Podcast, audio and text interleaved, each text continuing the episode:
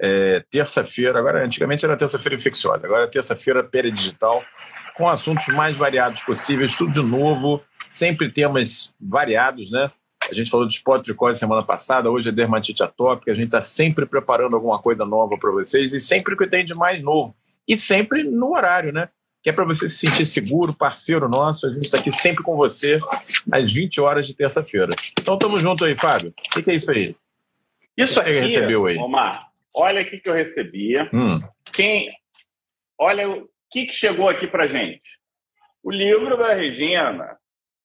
Ah, show de bola. Tem livro um da Regina que a gente mostrou recebi. semana passada, é, né?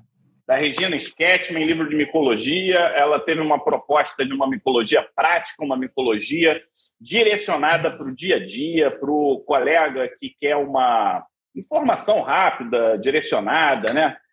É, você sabe que eu gosto de, desse conhecimento meio, às vezes até paranoico, né? Muita informação tal, mas no dia a dia, às vezes não é isso que você quer. No dia a dia você quer qual a dose, qual o tratamento, como é que faz, qual o exame é que você pede. Então, a gente precisa ter esse equilíbrio, porque se a gente não tiver se a gente não tiver esse equilíbrio, o que, que acaba acontecendo?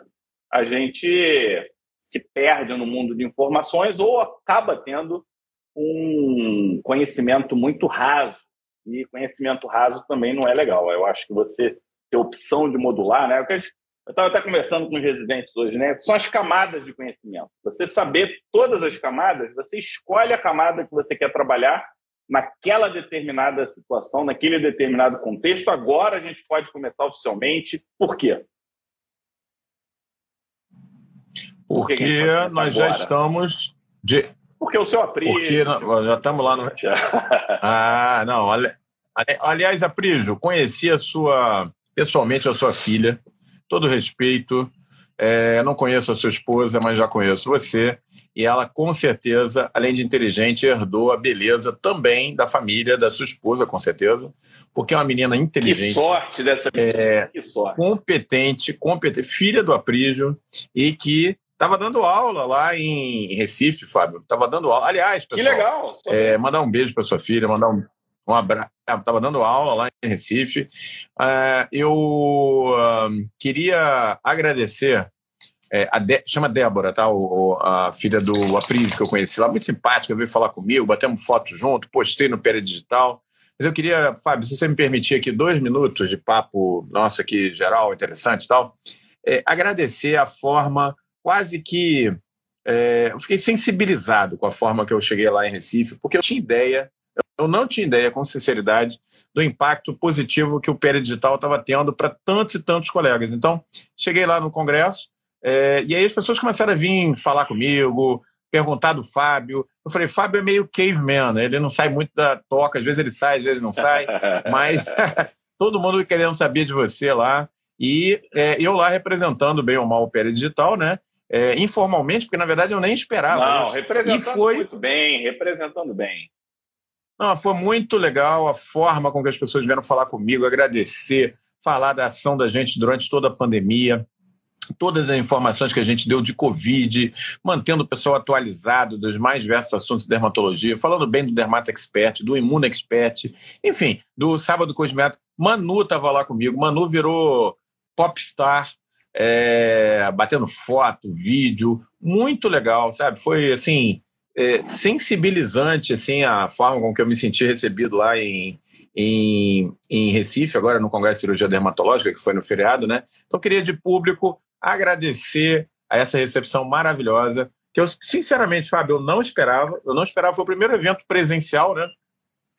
Que eu fui desde o final de 2019. Eu tive no Congresso americano, no Brasil, mas não tinha brasileiro, né? E aí, no Brasil foi o primeiro. Eu já não ia a um evento presencial desde o brasileiro de 2019, acho que em setembro, tinha dois anos e meio. E foi assim, um negócio assim. É, é, realmente acima de qualquer expectativa. Então eu, assim, não é, eu não estou comentando isso para nenhum autoelogio, muito pelo contrário. Estou elogiando a forma com que as pessoas viram o trabalho da gente, fiquei muito feliz. E é isso aí, cara, vamos em frente, porque é, o que a gente tem que fazer para merecer tanto carinho, tanta, é, tanta proximidade dos colegas e tantos agradecimentos é o quê? É fazer mais e melhor aqui no Peri Digital todos os dias, porque a gente já está praticamente todos os dias aqui com vocês online. Né? Top de linha, eu vou marcar o tá dormindo aí, Fábio? então do nosso, do nosso podcast. Tá ouvindo? O, o, o, a Ana está dizendo, Fábio, que você está meio embaçado. Realmente está. A sua imagem, para mim, também está um pouquinho embaçada. Estou te ouvindo, mas está com Calma um aí, delay. Tá, eu tô...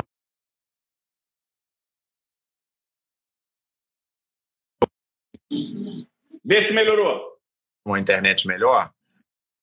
Melhorou alguma coisa? Melhorou, melhorou. Não, minha, inter... minha internet. Fábio está embaçado. Tá top de linha. Eu, eu, tô, eu sou embaçado. É. Não, vamos lá. Então vamos começar oficialmente aqui. Vou marcar lá o clipe, que é a partir daqui que vai para o nosso podcast. Sejam todos muito bem-vindos ao Pele Digitalcast. Hoje a gente vai falar sobre um tema, Omar, que eu acho que você fica todo emocionadinho. Eu já vejo sorrisinho de canto de boca quando a gente vai falar sobre o assunto. O que, que a gente vai é falar? É verdade. Dermatite atópica. Hoje, aí, hoje eu, nós vamos falar de falar dermatite. Você merece. Você merece. Isso aí porque durante anos e anos você ficou no calvário do ambulatório da dermatite atópica. Porque quando funciona o creminho, a gente fica feliz. Agora, aquele paciente que não responde começa a ficar desesperador, né? E aí, quando vai ficando desesperador, você vai vendo falta de opção. E eu vou dar um exemplo aqui agora, vida real, acontecendo hoje. É, eu tive que fazer um relatório de uma paciente minha, de portadora de pênfigo, e ela vai se mudar para Piracicaba. Eu, eu fui fazendo a história. Ela começou o pênfigo dela, ela não tinha comorbidade, isso em 2016. 2017, a gente começa 1,5 miligramas por quilo de peso e, e, e, começa a história. Dá pouco tempo, ela começa a desenvolver quadro de hipertensão arterial sistêmica. Dá mais um tempo, ela desenvolve um quadro de diabetes. Dá mais um tempo, ela tem nítida osteoporose, apesar da vitamina D, apesar do alendronato, apesar do cálcio, da reposição. Ou seja, eu fiz a tal da profilaxia, né? Dá mais um tempo, ela desenvolve um glaucoma. Agora, era, durante a pandemia, ela perdeu o acompanhamento, e quando ela perde esse acompanhamento, ela deixa de tomar o corticoide e ela fica corticofóbica e eu não consigo outra medicação no SUS para ela. Azatioprina, nem aí para azatioprina. E, e, e, aí, como é que você faz? Você até teria algumas opções, mas você não tem acesso. Aí você começa a ficar numa situação, parece até um ambulatório de, sabe, grupos anônimos, que a gente senta lá e fica eu chorando a mágoa do meu lado, ela chorando a mágoa do lado dela. E eu trouxe essa história para quem não vivencia esse tipo de ambulatório, esse tipo de situação, é muito angustiante, né, Omar? E agora, com a dermatite atópica, graças a Deus, graças à ciência, graças à indústria, graças a médicos como você, a gente vai conseguir é, virar o jogo, a gente vai conseguir mudar a história natural e a história de tratamento de vários desses pacientes. Então, eu vou botar esse aqui como top 6, porque eu fiz aqui, eu trouxe um testemunho de pênfigo mas para a gente fazer essa analogia com dermatite atópica, se você conseguir trazer um pouquinho dessa realidade, saber se eu fui dramático mesmo ou se é isso mesmo, como é que é a dermatite atópica para quem trabalha lá, dermatite atópica mesmo, né? Não aquela coceirinha de pescoço. É, você usou um termo, acho que muito apropriado, né? No hospital universitário onde eu trabalho, aqui na UFRJ, é, a gente não atende casos de dermatite atópica branda, né? A gente vai começar na moderada e vai para muitos casos de grave, né? Se vocês que estão ouvindo a gente já estão acostumados ao a, a escala de avaliação de, de, de dermatite atópica, chama-se SCORAD, ela é uma escala que vai até 102. Então, o paciente até 30 e poucos dessa escala é leve, esse praticamente não atende porque são casos que são é, vão para a clínica da família e tal. A gente vai atender o paciente a partir daí, 35, 38 de escorade, e vai até os pacientes com 90, com 100 de escorade. E era realmente um calvário, vou te falar, porque a gente rodava imunossupressor em cima deles, com efeitos colaterais, com pouco resultado. Esse é o problema, né? Se fosse aquele resultado bom pra caramba, mas aí tinha um efeito colateral para trabalhar, mas não, você tinha um efeito colateral e não era um grande resultado. E aí a gente está vivendo o alvorecer de uma nova época. Já uns três anos começou, a gente vai falar disso nos top finais aqui do nosso live de hoje, mas é uma oportunidade muito legal de estar frente a um ambulatório de um serviço grande, né, como é o serviço de imunologia na UFRJ, é, é o ambulatório de dermatite atópica mais maior aqui no estado do Rio de Janeiro. Tem outros no Brasil muito bons e tal, mas no Rio de Janeiro ele é o mais antigo, né? Ele já está rodando há 14 anos. Nós temos é, várias teses de mestrado e doutorado rodando dentro dele. Tem um coorte com mais de 120 pacientes.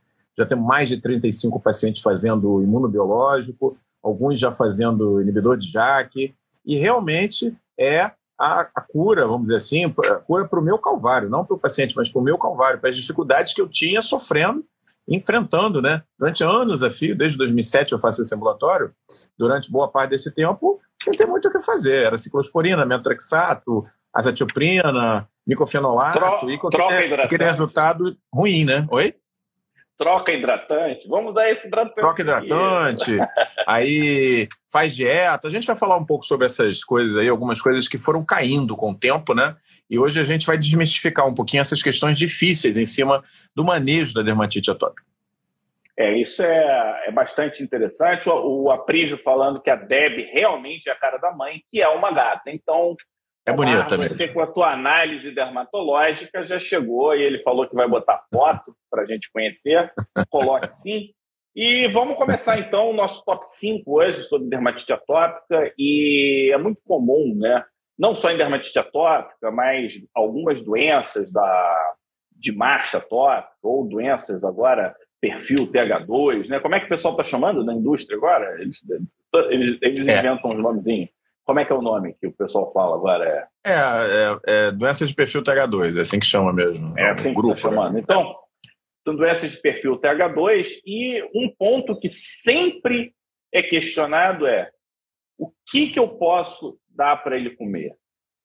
E aí, já elaborando em cima disso, além da dieta propriamente dita, a gente deve fazer pesquisa de alérgenos alimentares. Eu até, se você puder explicar um pouco essa questão, a gente vai atrás da IgE circulante, num paciente que tem doença de pele. Como é que é essa correlação? Em que pé a gente está? Como é que está o conhecimento hoje relacionando a dieta, alimentação e dermatite atópica, tanto para o controle da doença como para a prevenção ou algo, ativo, ou algo do tipo?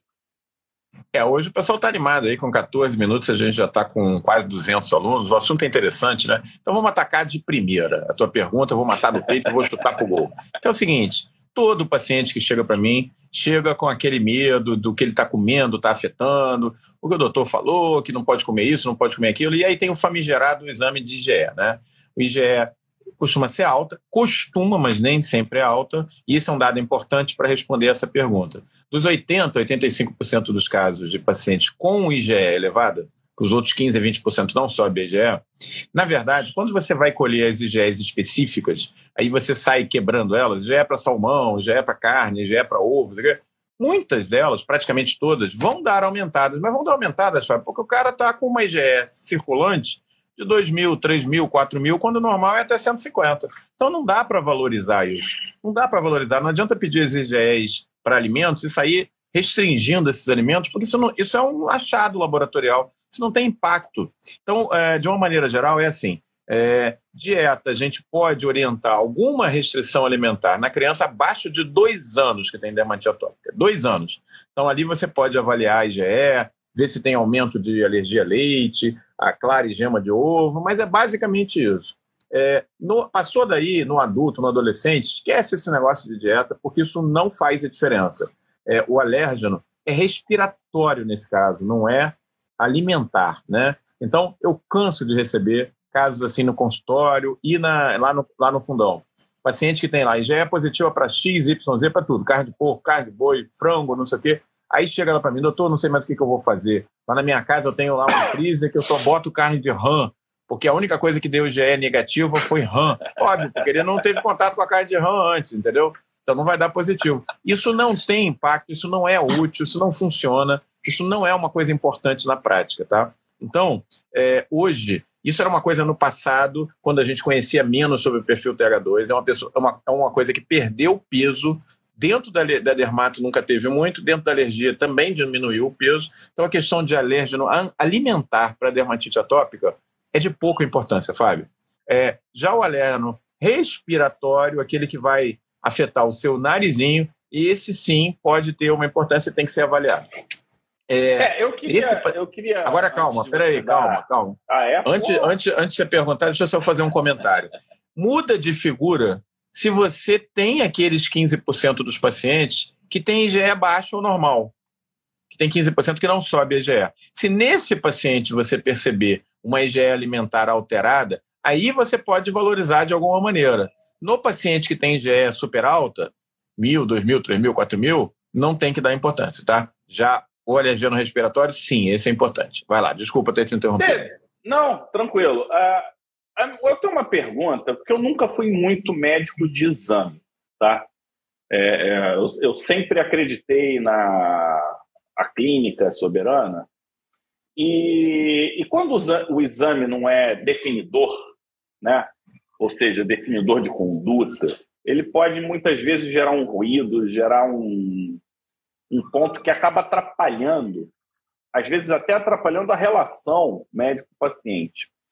E aí, é, isso aí é uma dúvida minha mesmo, real. Quando vale realmente a pena solicitar, solicitar IgE para qualquer coisa? Porque qual que é o meu contraponto? Meu contraponto, eu gosto de fazer uma agenda e eu gosto que a pessoa escreva os momentos de piora. Primeiro, por que da agenda? Porque a agenda acaba trazendo um, uma lógica de compromisso. A pessoa se compromete com aquilo que ela está prestando atenção. Não é, ela não terceiriza o tratamento para o médico, não terceiriza para o remédio A, B ou C, ou não arranja um culpado. Então eu gosto da agenda, óbvio que poucos aderem e, e, e usam mesmo, né, de uma forma regular, e eu vou te falar, eu não lembro, eu não tenho ambulatório de especialidade, eu não atendo pacientes graves, os meus pacientes de dermatite atópica são essas atopias de, de, dia a dia, né? E eu, vou, eu não lembro, de um, eu devo ter três pacientes, dois, três, que realmente deram dor de cabeça, e é óbvio que foram em hospital universitário, aqueles que precisaram internar e estavam órfãos de, de, de médico e acabaram ficando comigo. É, eu queria trazer isso porque a impressão que eu tenho é que parece que dosar IgE é quase que uma necessidade para o acompanhamento é. desses pacientes. Para quem não então, faz pesquisa, não vai seguir, né? não tem um, como é que se diz, um ambulatório específico, dia a dia, o cara está lá.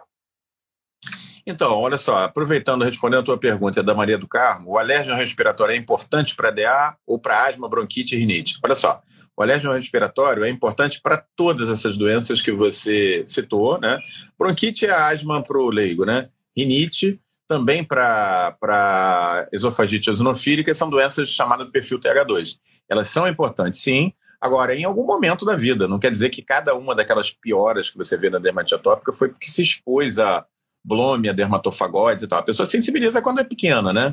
Então, é, eu normalmente, como a gente faz um ambulatório de pesquisa, eu faço as dosagens de antígenos respiratórios, porque a gente coloca nos protocolos lá os nossos pacientes, mas no consultório eu não faço normalmente. É, e não fico repetindo esse exame toda hora, Fábio, porque eu acho que isso atrapalha mais do que ajuda, porque o paciente se sente na obrigação de melhorar, de entregar dados melhores para você. Doutor, minha IgE tem que baixar. Por que, que a minha IgE está continua alta? E, na verdade, existe uma dissociação completa. Você pode ter um quadro muito grave menos grave com uma IgE é, super alta. Você pode ter melhora clínica com tratamento com dupixente e você tem aumento da IgE. Isso é descrito, inclusive, está sendo descrito que com o uso do imunobiológico para dermatite atópica, você pode ter um aumento da contagem de eosinófilo, aumento, e até um aumento de IgE em algum grau, mas uma melhora clínica muito grande, de 70%, 80%. Então não existe uma correlação direta. Então, eu não peço de rotina, porque eu acho que cria um, um, uma amarra psicológica para o médico e para o paciente que não leva nada, porque não tem grande importância esses exames. A gente faz por uma questão de protocolo de pesquisa, mas na, na clínica privada eu não faço para todo mundo. Não. É, então acho que, esse, acho que essa é uma mensagem importante, né? É, o acompanhamento da, clínica é fundamental. E a agendinha, essa estratégia, você acaba usando? Você acha que é Olha a Ana Luísa aí. Gosta? Uau, vocês estão resumindo tudo que a gente passa diariamente no consultório. Muito obrigada por essa aula. É isso aí, Ana. Essa é a ideia. Mas, ó, essa é a proposta do Digital há dois anos. Não sei se você sabia, há 48 meses a gente faz isso. É, é isso aí. É, bom, então, desculpa, eu, é, é, eu, acabei me distraindo aqui com o ah, agendinha, dela. agendinha. Você acha legal? Você acha que nada a ver? Olha, é, eu, eu, dou uma conversada com o paciente sobre o que é chamado pelos exergistas de casa do atópico. Isso eu acho legal. Então, eu explico para ele que locais onde você tem tendência a acumular ácaro e mofo tem que ser controlado, né? Então, a coisa da limpeza, evitar cortina, tapete, realmente você tem que evitar, né? É, é, bichinho de pelúcia, bota dentro do saco e tal. Não usar é, produtos de limpeza com cheiro muito forte, limpar lá o, a paleta do ar-condicionado. Mas, assim, é basicamente isso. Preste atenção, pessoal. Teve uma pergunta aqui interessante anterior. Pele, se pele e pulmão têm a mesma origem? Não tem. A pele é ectodérmica e o pulmão é mesodérmico. Onde que está a relação, pessoal? A relação está que o perfil TH2 é feito, Fábio, para reagir à infecção por verme, worms, né, em inglês. Então, ele espessa o epitélio, qualquer epitélio, o epitélio da pele, daí a dermatite atópica, o epitélio do brônquio, daí asma, o epitélio do nariz, daí rinite, o epitélio do esôfago, daí esofagite eosinofílica. Então, essa é a ligação. Não é que pele e pulmão venham do mesmo local, porque não vem. Um é ectodérmico, o outro é mesodérmico. Mas porque a forma de reagir desses epitélios é similar quando você tem a resposta TH2. Hoje tem a pergunta até de herpes, Omar. Hoje tem não pergunta de herpes. herpes. Hoje é dermatite é atópica. É, é, o pessoal não larga do meu pé com herpes. Ó, 219 participantes, muito legal, hein? Vamos 223 aqui já, para mim. Tá dando, né? Então, beleza. É, então vamos seguir no nosso top 4 de hoje. Já viram que a agendinha, o Omar não tá nem aí para agendinha. Eu não, gosto, não... por questão de compromisso, mas ele gosta do quarto tópico. E é. isso realmente é muito importante. Né? Casa né? do atópico. A casa do atópico é. E aí tem uma questão, né, Omar? E eu, eu trago essa situação para psoríase com muita frequência e na dermatite atópica tem se mostrado também importante, né? Dermatite atópica é uma manifestação comum de diferentes origens, ou seja, diferentes gatilhos levam a uma manifestação dermatológica comum, ou seja, seria uma doença com vários gatilhos e vários inícios, ou a gente está falando de diferentes doenças com mecanismos semelhantes, ou um pouquinho de cada. Como é que a gente pode enxergar isso? Eu vou, eu vou até trazer um, uma camada curiosa. Vamos pegar, por exemplo, as doenças infecciosas, né? Quando a gente não tinha as etiologias infecciosas, as doenças elas eram morfológicas. Então, se estão parecidas, ela é, é o mesmo grupo de doença. À medida que a gente foi descobrindo bactérias, a gente foi descobrindo vírus, a gente foi dando nome e sobrenome, vasculite nodular. Se é da tuberculose, está relacionado à tuberculose, não tem nada a ver com tuberculose, é uma vasculite nodular. Tem a mesma manifestação histológica, duas doenças completamente diferentes, tratamento diferente. Com a evolução da imunologia, com a evolução da subclassificação dos linfócitos, subtipos, se o pessoal não sabe, a, gente tem cinco, seis tipos de linfócitos na pele. Dependendo da doença, a gente pode ter mais. Células dendríticas, a gente tem quatro tipos, né? E aí, dependendo se, se é pós-doença ou antes de doença, isso vai variando. E aí a gente vai tendo camadas, né? Camadas de conhecimento e e à medida que a gente vai fazendo essa imunofenotipagem, a gente começa a ter diferenças imunológicas. Será que isso vai permitir que a gente chame o que hoje a gente chama de dermatite atópica por nomes diferentes, dermatite atópica A, B e C? Como é que está a tendência? Eu sei que não vai ser uma resposta definitiva, né? Porque esse é um conhecimento em construção.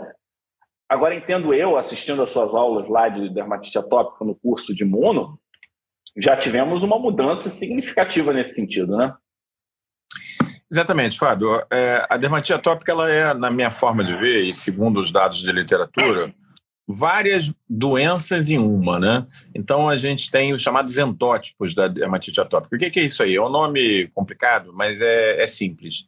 É padrões de resposta discretamente diferentes em cima do, do mesmo da mesma base para pacientes que têm background genético diverso. Então, por exemplo, a gente sabe hoje que a dermatite atópica pediátrica, aquela abaixo dos, sei lá, dos 10 anos de idade que seja, ela tende a, aparecer mais um quadro de psoríase, muitas vezes, ela se parece com o tipo de resposta que a gente vê na população asiática. A, a dermatite atópica do, do adulto, de pele branca, é diferente daquele paciente asiático. É, que, por sua vez, é diferente do paciente de cor negra também. Então, é, existe o paciente que faz quadro de prurigo nodular. É, durante muito tempo, o prurigo nodular ele era uma doença conhecida pelo dermatologista, mas a gente não sabia bem onde que ia colocar o prurigo nodular. Prurigo nodular era uma outra doença, é uma doença que faz parte do quadro da dermatite atópica. Hoje a tendência é considerar prurigo nodular dentro do contínuo da dermatite atópica, uma forma peculiar em alguns pacientes que têm um determinado marcador genético e que respondem, inclusive, muito bem ao tratamento de dermatite atópica, às vezes até melhor do que pacientes, por exemplo, que tem, como eu estava falando, esse perfil asiático, que responde um pouquinho diferente. Então, endótipo é o nome que responde a isso. Da mesma maneira, Fábio, que psoríase foi uma coisa que avançou muito, mas a gente sabe que existem algumas psoríases que evoluem um pouquinho diferente. Nós tivemos uma aula fantástica agora recente sobre psoríase no curso de imuno, é, imuno expert de imunodermatologia. E nós vimos, por exemplo, que a dermatite gutata funciona um pouquinho diferente, a dermatite de couro cabeludo, a dermatite de mãos e pés. Isso não é diferente da dermatite atópica. Prurigo nodular é uma forma específica. A, a, dermatite atópica no asiático tem um perfil próprio, que é de, tende a ser diferente do perfil no paciente caucasiano, no paciente de pele branca, que por sua vez é um pouco diferente daquele paciente de pele negra. Então, assim, essa diferença ela não é tão nítida na psoríase, mas na dermatite atópica ela aparece de uma maneira muito clara. E o que é mais importante, com, é, com, com repercussões terapêuticas, porque existem drogas que nós estamos vendo que são excepcionais para o padrão caucasiano da doença, para o padrão na pele negra, mas não tanto, por exemplo, para a pele asiática. É, quando você tem dermatite atópica afetando muito o rosto, porque frequentemente não pega o rosto, ou pega menos, você tem uma resposta diferenciada a esse tratamento novo. É, então, é, é a melhor coisa que eu posso sugerir aqui para quem é, não, é, não é dermatologista está acompanhando a gente é que vá procurar um dermatologista que tem experiência com dermatite atópica. E se o colega está aqui é, acompanhando a gente, o que, que eu sugiro? Que você se atualize. Isso, essa atualização é feita de várias maneiras. Esse final de semana, por exemplo, tem um simpósio nacional de dermatite atópica. Vem acompanhar com a gente aqui no Pé Digital. Vem para o curso de imunodermatologia. A gente tem amplo material sobre dermatite atópica, sobre os novos tratamentos. Já tivemos aula sobre é, imunobiológico de perfil TH2. Tivemos uma aula fantástica sobre tratamentos por inibidores de JAK. Então é isso, as informações estão aí, estão à disposição para que você possa acompanhar, é, enfim, tendo essa vontade, obviamente, de aprender, de não ficar parado, e como o Fábio fala sempre, de não deixar o trem passar e você nem perceber que ele passou. Porque depois, pessoal, é uma quantidade de informação tão grande para recuperar que você não sabe nem por onde começar, né? Eu vou te falar, Omar, se alguém que está assim desligado da imuno por algum motivo, ou porque não gosta, ou porque nunca se ligou, pegar um artigo zerado de dermatite atópica, vai ter dificuldade de entender o que está escrito ali. Isso eu não, eu não tenho a menor sombra de dúvida. Sim. Vai ler e não vai entender. Vai ser uma coisa assim, caraca, do que, que eles estão falando. Então, por onde eu começo, né? Por onde eu começo. Então, realmente, é, eu acho que vale a pena né, ter uma ajuda nesse sentido. Né? O que, que é um APLV? A colega está dizendo que tem um APLV, gastrointestinal e dermatite atópica. Todos os meus exames de GE específica são normais. IgE varia pouco, é, entendi que é um pouco mais de 400. Essa minha alergia piorou muito após quadro de Ômicron. É, e aí eu queria trazer, né? A gente tem um podcast, no nosso podcast tem, a gente tem um que a gente fala de interferência imunológica, chama-se Immunological Crosstalk. A gente pegou muito ali é, alguns exemplos de doenças é, infecciosas, Immunological Crosstalk, mas uma tradução livre seria interferência imunológica, ela acontece em qualquer, em qualquer ponto. Toda vez que a gente tem em algum lugar acontecendo algum tipo de reação imunológica, aquilo afeta o todo. Então, até você falando, né, relação de pele e pulmão, são dois órgãos relacionados ao sistema imune de interface. E a gente sabe hoje que o sistema imune de interface se intercomunica. Então, quando o trato gastrointestinal percebe alguma coisa, ele sinaliza para todas as interfaces, em maior grau para o próprio trato gastrointestinal, mas chega lá no BALT, chega no SALT. Então, ela vai chegando nesses locais e aí você tem um pouco de comunicação. E aí, se a pessoa tiver sensibilidade nos dois órgãos, né, é, aí vai, vai fazer sentido. Em cima disso, eu queria trazer, Omar, uma grande dúvida. Eu lembro, né, até quando na parte do, da alimentar, eu ia perguntar do amendoim, porque a alergia a amendoim está relacionada à filagrina. A gente sabe que tem casos de asma relacionada à filagrina, e filagrina é muito importante no processo de queratinização. E durante muito tempo, eu não sei se essa resposta já está definitiva, mas durante muito tempo achava-se que a dermatite atópica era um problema de barreira e essa barreira estimulava imunologicamente a pele e acabava tendo uma repercussão, vamos botar assim. E agora a gente está tendo tratamentos de dentro para fora, tratamentos imunológicos. E aí começa a ver, a gente está vendo endotipos, manifestações, perfis imunopatogênicos diferentes. E aí fica a pergunta: a dermatite atópica é uma doença de fora para dentro? É uma doença de dentro para fora? Ou nem faz sentido pensar assim, uma vez que o sistema imune se intercomunica? Eu botei essa terceira camada aqui para a gente poder levantar a bola e, pessoal, vamos lá, vocês estão gostando ou está muito imunológico já demais? 2-3-2, muito bom. Olha só, é, hoje a gente não vai conseguir matar o Mayra lá da Venezuela. É, olha só, é, há, uns anos atrás, Fábio, eu dava, resumindo essa pergunta, eu dava essa aula em 2004, 2005, falando de filagrina. Eu achava que era o dono do pedaço, tinha lá o, o pequeno número de pacientes que tinha mutação no gene da filagrina e a gente e tinha dermatite atópica grave. O que, que acontecia com esse raciocínio? É, tinha pouca é, resposta clínica quando você fazia cremes à base de é, filagrina. E aí, essa, a, essa pegada do dermatologista que dermatite atópica era uma doença de fora para dentro da barreira cutânea, ela foi perdendo força. Até que mais ou menos na mesma época, lá para 2007, 2008, começaram a surgir os, os estudos mostrando que na pele alterada e na pele aparentemente sadia de dermatite atópica, você tinha o infiltrado linfocitário e a presença de determinadas interleucinas, que hoje nós sabemos, interleucina 4, interleucina 13 e tal, é, e que aparentemente estavam relacionados ao surgimento das lesões. E aí se desenvolveu o primeiro imunobiológico que bloqueia essas interleucinas. E o resultado foi espetacular, eu acho que essa é a palavra. Porque não só a, a, a gente começou a ter a resposta que a gente jamais teve fazendo crime com filagrina, como, esse é que é o ponto importante, gente, biopsiando e analisando a pele depois do tratamento com imunobiológico, a filagrina normalizava. Então, existe sim aquele pequeno percentual, 2, 3% dos pacientes de DA, que carrega uma mutação no gene da filagrina para esse paciente é interessante ser genético e você tem que repor. Qual é esse paciente? Como é que você vai identificar? É aquele que normalmente não responde bem ao imunobiológico nos casos graves.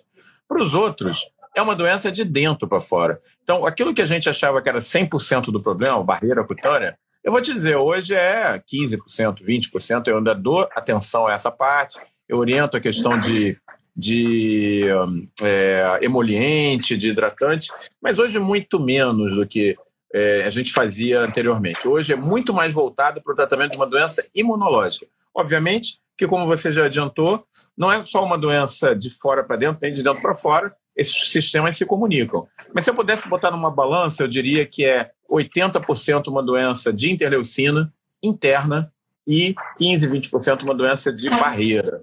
Essa doença de barreira ela é mais maleável e susceptível à abordagem. E pode ser até secundária, né? É, mais brandos. Nos casos mais graves, escorade mais alto, é uma doença imunológica. E a gente tem que se adaptar a essa nova realidade, é isso.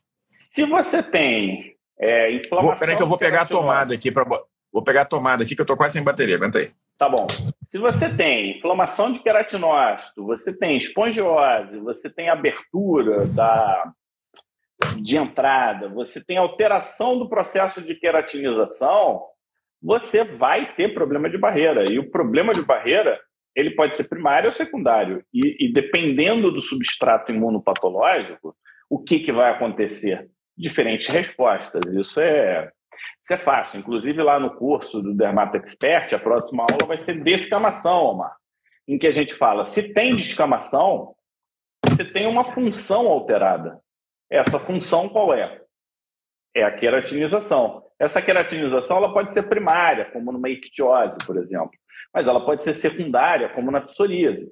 A, a alteração da, da queratinização levando a dificuldade da escama se soltar e aquela escama aderente, mais aderida, né? Ela está relacionada a um problema de queratinização secundária, um processo inflamatório, ou seja, entender é como o queratinócito está respondendo e ao que ele responde. E aí vem esse conceito, conceito de imuno fundamental, né? Que são as é, células imunes é, a terminologia ideal é como se elas fossem auxiliares, né? Células imunes auxiliares. A gente está falando de pneumócito, a gente está falando de enterócito, a gente está falando de queratinócito. Eles conversam com todo o sistema imune, o próprio sistema nervoso, né? Eles soltam substância P e você começa um processo inflamatório e toda a cascata ela vai acontecendo a partir daí. E essa visão unificada, ela, ela ficou um pouco difícil por essa forma da gente aprender medicina fragmentada. Então, a gente precisa reconectar. Então, a gente aprende a especialidade, tudo bem, faz sentido em uma fase do teu aprendizado, mas a gente precisa reconectar tudo isso para ter uma visão mais holística do teu paciente, porque hoje não tem essa, não tem essa.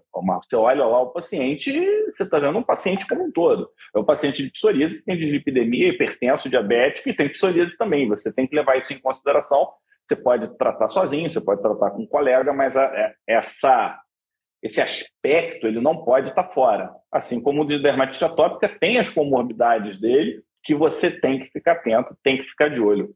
Eu queria, antes de seguir para o nosso top 2, eu estou vendo que a gente tem um tempinho, trazer um aspecto que você trouxe que é muito, muito legal. O primeiro é o aspecto fenotípico, né? Então você me diz assim, olha, tem paciente de dermatite atópica que tem problema de filagrina, mas quando eu olho, eu não consigo separar esse do que não, não tem consigo. problema de filagrina. Teria que ter algum exame prático, fácil.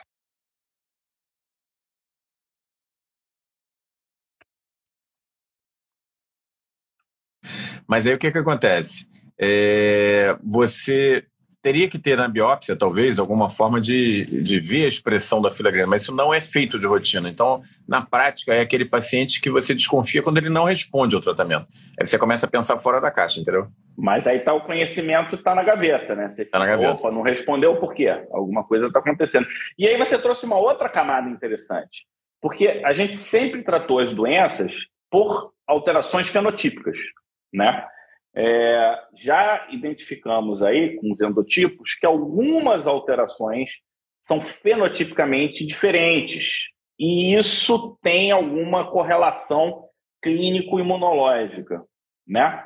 Mas a gente vê, por exemplo, que doenças fenotipicamente diferentes com substratos parecidos, né? E aí a gente vai vendo isso, por exemplo, é urticária crônica espontânea, um perfil mais TH2, né? Você pega prurigo.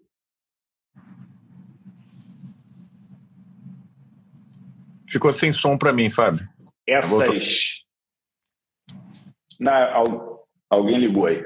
E aí, quando você vai vendo essas questões, não dá mais para olhar separado. A gente tem que olhar, tudo bem, o fenotípico aqui, mas a gente precisa entender o que está acontecendo lá do ponto de vista de inflamação. Porque o processo inicial é sendo TH2, não importa o resultado final. Você bloqueia esse processo inicial, ou intermediário, vamos dizer assim, né? Porque é uma coisa nesse sentido. É, Exatamente. Isso está aumentando o nível de dificuldade do, do pessoal é. e está precisando. Olha só, tem uma, tem uma pergunta aqui que eu achei interessante no, no chat, que é a pergunta se essas alterações de interleucina são genéticas. É, provavelmente existe um padrão genético de tipo de resposta puxando para o lado do TH2, que a gente chama. E o que, que a gente percebe, tem percebido, eu acho que essa é uma mudança muito importante, que esses novos tratamentos que estão chegando, que conseguem bloquear essa resposta TH2, nos estudos mais recentes, quando eles são aplicados a crianças bem pequenas, e lembrando que esse é, um, é uma medicação que está para ser liberada a partir de dois anos de idade, mas já tem trabalhos com seis meses de idade, ela impede, ela previne que a pessoa desenvolva esse potencial genético negativo dela. Então, isso é muito legal, porque a gente está batendo aí na porta, Fábio, de uma coisa que é modular a resposta imune. Isso não era feito até então.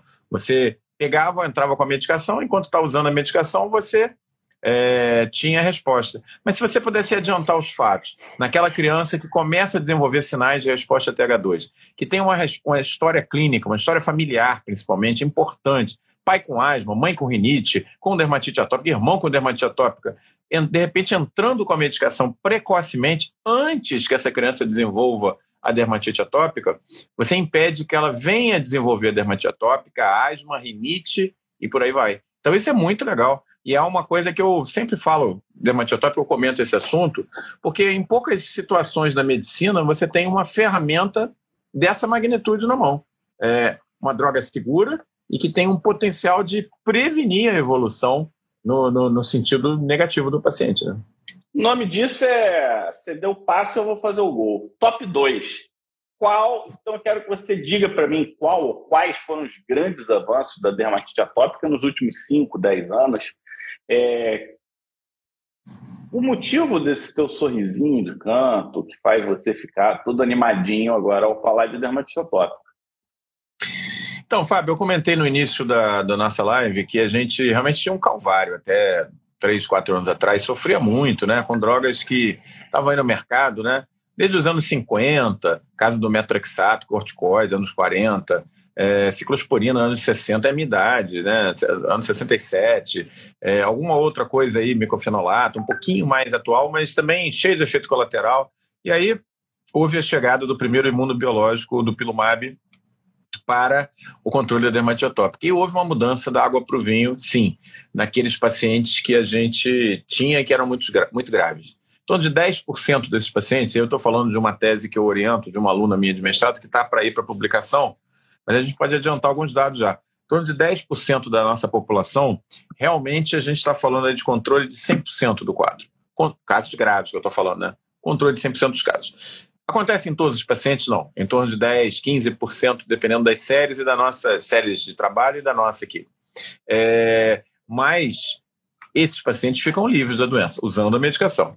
Aí você está falando aí de mais uns 60% em que há uma redução tremenda desse score de avaliação de dermatite atópica. Aquele paciente que era 70, 80, e cai para 20. Ele não zerou, mas ele tem uma outra qualidade de vida. Você trouxe ele para uma dermatite atópica leve, em que ele consegue é, levar bem essas lesões cutâneas, às vezes só com tratamento tópico, além da, da medicação. Então, assim, esse é uma evolução muito grande. A outro, o outro ponto importante dessa droga é a segurança, né?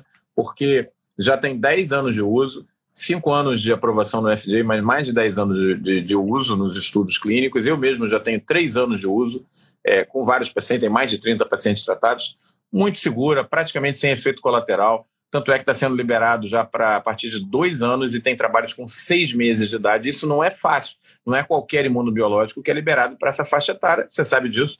Você conhece bastante imunobiológico. É, pediátrica é complicada.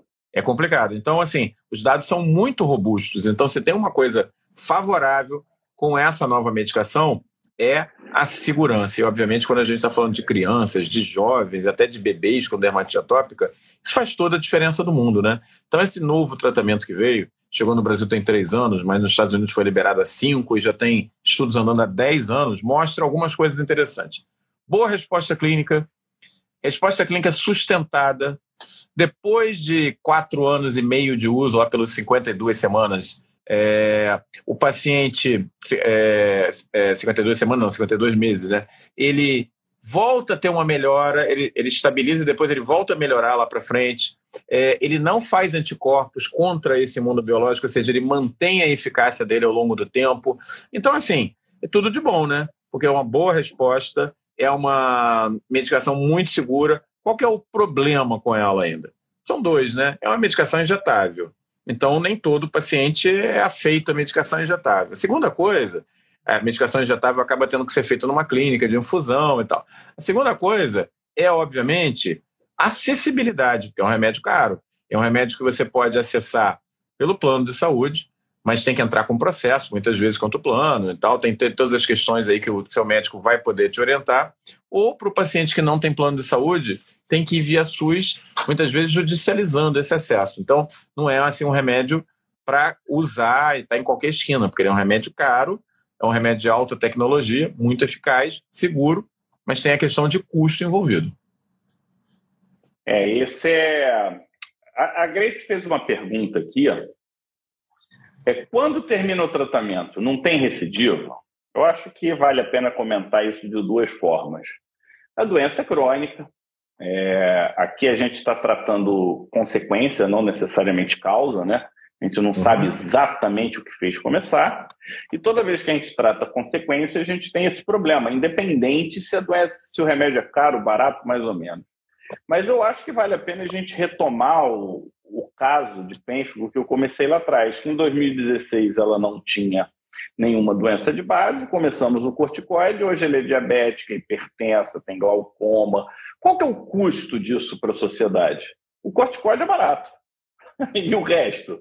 Qual é o custo? Então, é, custo em saúde é, é uma condição, é, é complexa, não é um cálculo fácil, mas a gente está falando de pacientes que, se não tivessem usando essa medicação, estariam usando provavelmente ciclosporina ou corticoide.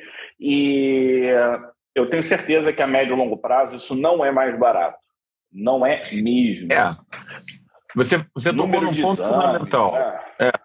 Tem pedido de exame ao longo dos anos, tem internação desses pacientes, tem as complicações, o paciente fica deprimido, ele perde emprego, ele deixa de ser produtivo, ele toma remédio para parar a coceira e ele não acorda no dia seguinte, a produtividade dele cai no trabalho. Se é uma criança, rende menos no colégio, isso afeta a formação é, educacional, a escola, se vai passar, não vai passar no vestibular e tal, a longo prazo. Então, é, quando a gente pensa em custo, a gente não pode pensar só no custo daquele produto. Ah, mas é caro. É exatamente isso aí que você falou. Existem outras economias que você faz ao longo dos anos que abatem esse custo. Né? Então, quando você olha o valor dessas novas drogas, você pode achar proibitivo.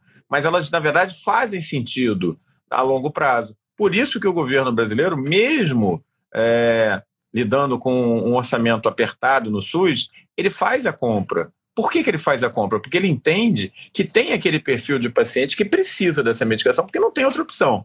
Né? Não é uma medicação para usar para qualquer paciente. É, mas, e para esse paciente, clara e precisa, né? Exatamente. E esse, paciente, e esse paciente que você vai usar, ele vai se beneficiar a longo prazo e vai economizar, o governo mesmo vai economizar os planos de saúde em outra, na outra ponta, porque ele não interna, ele não pede exame, ele, ele ganha produtividade na escola, no trabalho. Então, isso tudo tem que ser considerado também, né? É, diz aí a doença de novo, Margarete. Prurigo numular não é? Ou é um prurigo nodular ou é um eczema numular? Diz aí qual foi pro... qual foi o biológico. É, é deve ser prurigo nodular. Deve é, prurigo nodular está respondendo bem com, a, com o Dupixent. Não, ela falou então, que não respondeu. Ao... Ah, que não respondeu? Ah, tá. Ah. Eu não sei porque o meu, por alguma razão, o meu o meu chat ele ficou congelado aqui. Eu não estou é, mais você vendo. Você rouba a minha voz, eu roubo o chat de você. Eu fico assim, é. a gente equilibra. Então, é, e aí, pegando de novo essa questão de tempo de medicação ou não, para quem acompanhou a nossa cobertura do AD, e a gente fez até um. Volta, volta lá né, na nossa cobertura. Na segunda, no segundo episódio do AD, lá no nosso Spotify, a gente explica a diferença de imunobiológico para pequenas moléculas. E, e, com as pequenas moléculas no jogo, o que, que vai acontecer?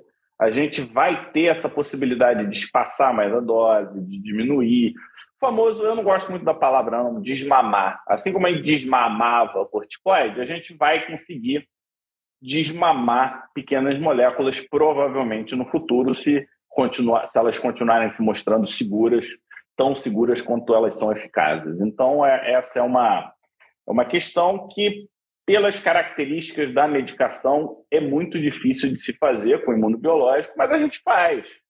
Por exemplo, é, adalimumab, psoríase de 15 em 15 dias, aí começa a ficar muito tempo estável, a gente vai afastando para cada três semanas, está indo bem, a gente, entendeu? Afasta um pouquinho mais, aí vai fazendo esse jogo, mas a doença é crônica. A gente não tratou o que fez a doença aparecer, como, por exemplo, em quem tem angina estreptocócica e desenvolve uma psoríase pustulosa, é, a psoríase gutata depois. Então, nesse caso, você tira o, o, que, o que causou a psoríase e o moleque fica bem. Não é assim que acontece?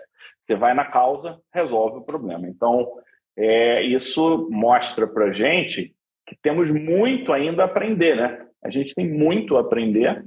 E nessa de muito aprender, eu quero o seu momento nostradâmico. Então, seu momento nostradâmico, o que, que vai acontecer nos próximos 2, 10, 15, 20, 100 anos em relação à dermatite atópica? Até onde o seu olho enxerga, Omar?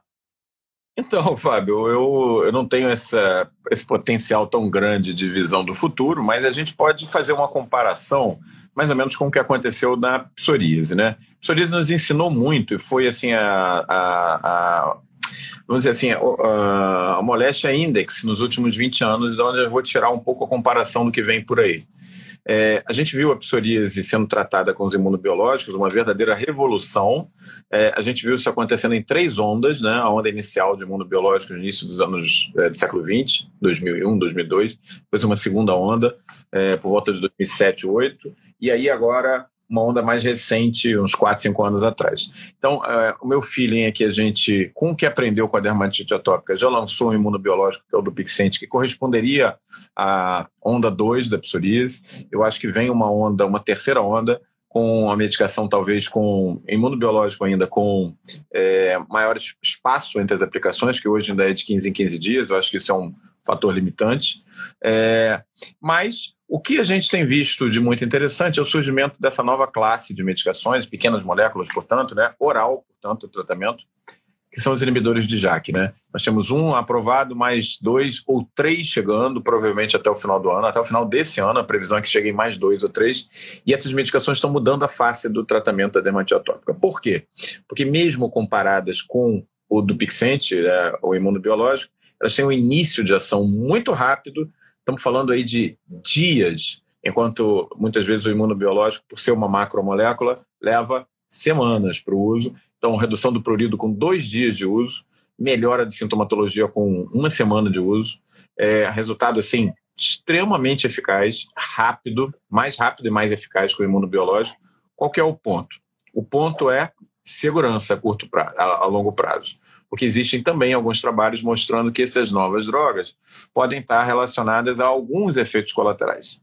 Esses efeitos colaterais, eles estão começando a aparecer de uma maneira mais clara, alguns a gente já via dos estudos clínicos, era o surgimento de acne, aumento do risco de herpes simples, aumento da chance de herpes zoster, né? que é o que, que é o, o, também conhecido como zona, né?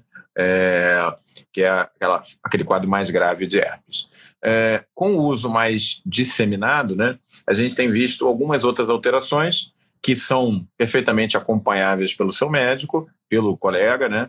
É, então, o que que está sendo discutido agora, que eu acho que é a, a bola da vez, é o momento, eu acabei de ver isso no Congresso americano. Como cada uma dessas novas ferramentas vai ser usada?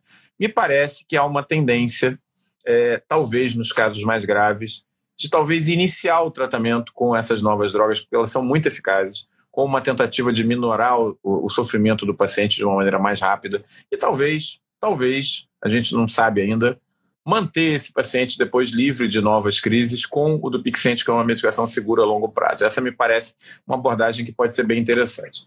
A gente sabe também que tem aqueles pacientes que têm maior risco de efeito colateral com essas novas drogas. Por exemplo, aqueles que têm história de trombose na família, fumantes, grávidas, essas talvez não sejam não sejam pacientes para o uso desses novos remédios que estão chegando.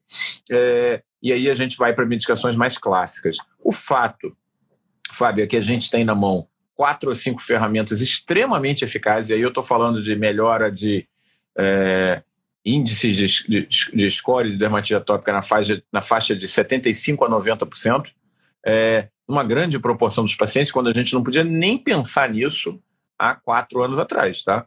É, essas novas drogas estão disponíveis, são um arsenal disponível, estão para entrar em disponibilidade nos próximos meses e é, modificaram a face do tratamento. Para você que está nos ouvindo que é paciente com dermatite atópica, ou conhece paciente com dermatite atópica, a orientação que eu posso dar é que indique o seu colega, o seu amigo, o seu conhecido, quem tem, o seu parente que tem dermatite atópica, ao médico, ao dermatologista, para ao alergista, para que ele seja devidamente orientado, porque a coisa mudou demais em termos de tratamento. Para o colega que está nos acompanhando, é a hora de estar acompanhando com mãos seguras aí te guiando para que você possa realmente tirar o máximo dessa situação. Então, vou aproveitar, Fábio, fazer um convite, né? Qual que é esse convite? Vem acompanhar com a gente no Imuno Expert, na, na, na, em todo o curso de imunologia que a gente dá, em que a gente não simplesmente fala do remédio, da droga, da dose, mas ensina exatamente a base para a qual você vai estar usando essa medicação, por que, que você está usando e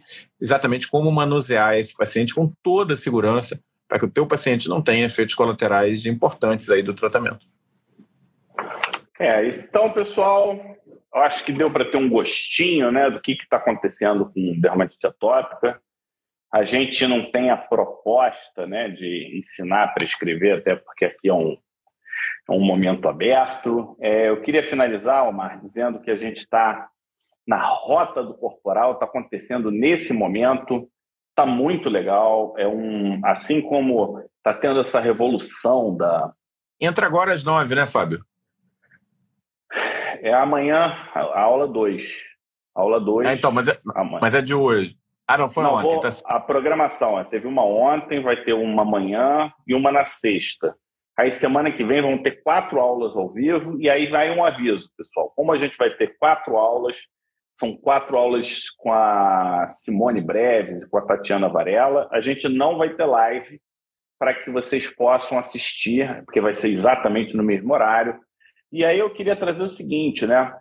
É, a importância do corpo. A gente que trabalha com imagem não tem dissociação. O corpo barrigudo, flácido, é, é um corpo menos saudável do que o corpo musculoso, corpo em que você está com o abdômen slim. E aqui eu não estou falando de beleza, se é bonito, feio, porque eu acho que isso é variável. Dependendo de onde você mora, a pessoa mais cheinha pode ser mais bonita, mais feia, e isso muda também ao longo da história. Aqui a gente está falando de saúde. E o que, que tem acontecido? Né? O, o dermatologista, ele, de certa forma, caiu de paraquedas no mundo do corporal. Por quê? Porque a gente tem tradição de trabalhar com tecnologia. E tratamento corporal envolve muita tecnologia, envolve conhecimento de biofísica. Eles funcionam através da pele, né? A pele é uma camada de interface. E nesse processo, nos últimos três anos, os dermatologistas eles estão trabalhando em pé de igualdade com endocrinologistas, com nutrólogos, para cuidar do corpo. E a Tatiana e a Simone têm 15 anos de experiência nesse assunto elas já fizeram aquele famoso, sabe aquele aprendizado de tentativa e erro? Faz assim, faz assado, vai E hoje elas são, vamos botar, médicas empresárias de sucesso. Porque o setor corporal tem uma camada de empresariado que um consultório, um perfil de consulta não precisa na maioria das vezes, né? Então, é, eu faço esse convite, assistam, tá lá no link da bio. Por sinal, a única coisa que está no link da bio agora é esse curso delas. Eu assisti, estou gostando bastante e faz total sentido para mim, você sabe que eu gosto dessa parte corporal, né? Eu sou um curioso, mas não tenho o know-how que elas têm, a, a estrutura de conhecimento. Agradeço a tua participação e vou finalizar da seguinte forma. Eu tô, sabe por que eu estou super feliz aqui no Pele Digital? Hum, por quê? Porque vocês não sabem qual foi o livro que o Omar comprou. Entangled Life como os fungos fazem o nosso mundo. Então, ele está se interessando mais pelos fungos, então isso já mostra para mim, Omar, que eu estou conseguindo, de uma certa forma, trazer atenção para esse reino. E eu, eu, até quero depois sua opinião sobre esse livro. Acho que isso, de repente, até vale um podcast, acho que até vale um podcast, né? Falar desse livro em particular, porque é, é impressionante. Eu, eu falo, falo e vou continuar falando. Ele é o seu parasita, você morre e ele fica. Ele fica na terra, ele muda de forma, ele é fantástico. E os fungos vão dar cada vez mais trabalho. Esporotricose, outro caso hoje. Direto, Omar, direto é. esporotricose, está lá no é. nosso podcast também. Quem perdeu, legal.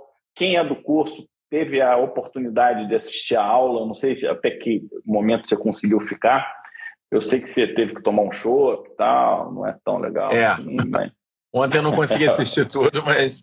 Bom, beleza. Olha só, além de tudo isso que o Fábio já convidou vocês, a Rota do Corporal, é, para o pessoal que acompanha com a gente, Imuno, não esquecer que a gente tem um compromisso essa quinta. O, o aula vai ser comigo sobre interferões.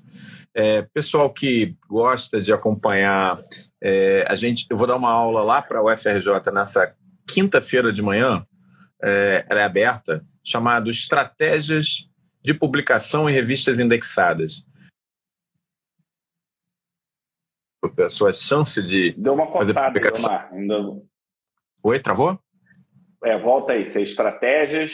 Então, estratégias de publicação em revistas indexadas. Então, dicas de, de, de, experiência, né, de muitos anos de como é que você aumenta a sua chance de publicar bem em, é, em revistas indexadas. Queria aproveitar e convidar vocês. É o curso lá de mundo da UFRJ. E quinta-noite, aula, aula dupla comigo, que vai ser interferões, tá? Aproveitar e convidar todos vocês. Além disso, a gente está 100% focado aqui no pele digital, no, na rota do corporal. E, Fábio, dizer que é sempre um prazer estar aqui com você nessa nossa atividade clássica e inicial do pele digital, que permanece viva e cada vez mais vibrante com todo esse público maravilhoso. Desejar a todos vocês uma boa noite Fábio, uma boa noite. Para o teu baixinho aí, para o Mateusito, para Valesca e para cada um de vocês, um super beijo por estarem aqui com a gente acompanhando todas essas novidades em dermatite atópica. Isso aí. Grande abraço, pessoal, e fiquem de olho no Pele Digital.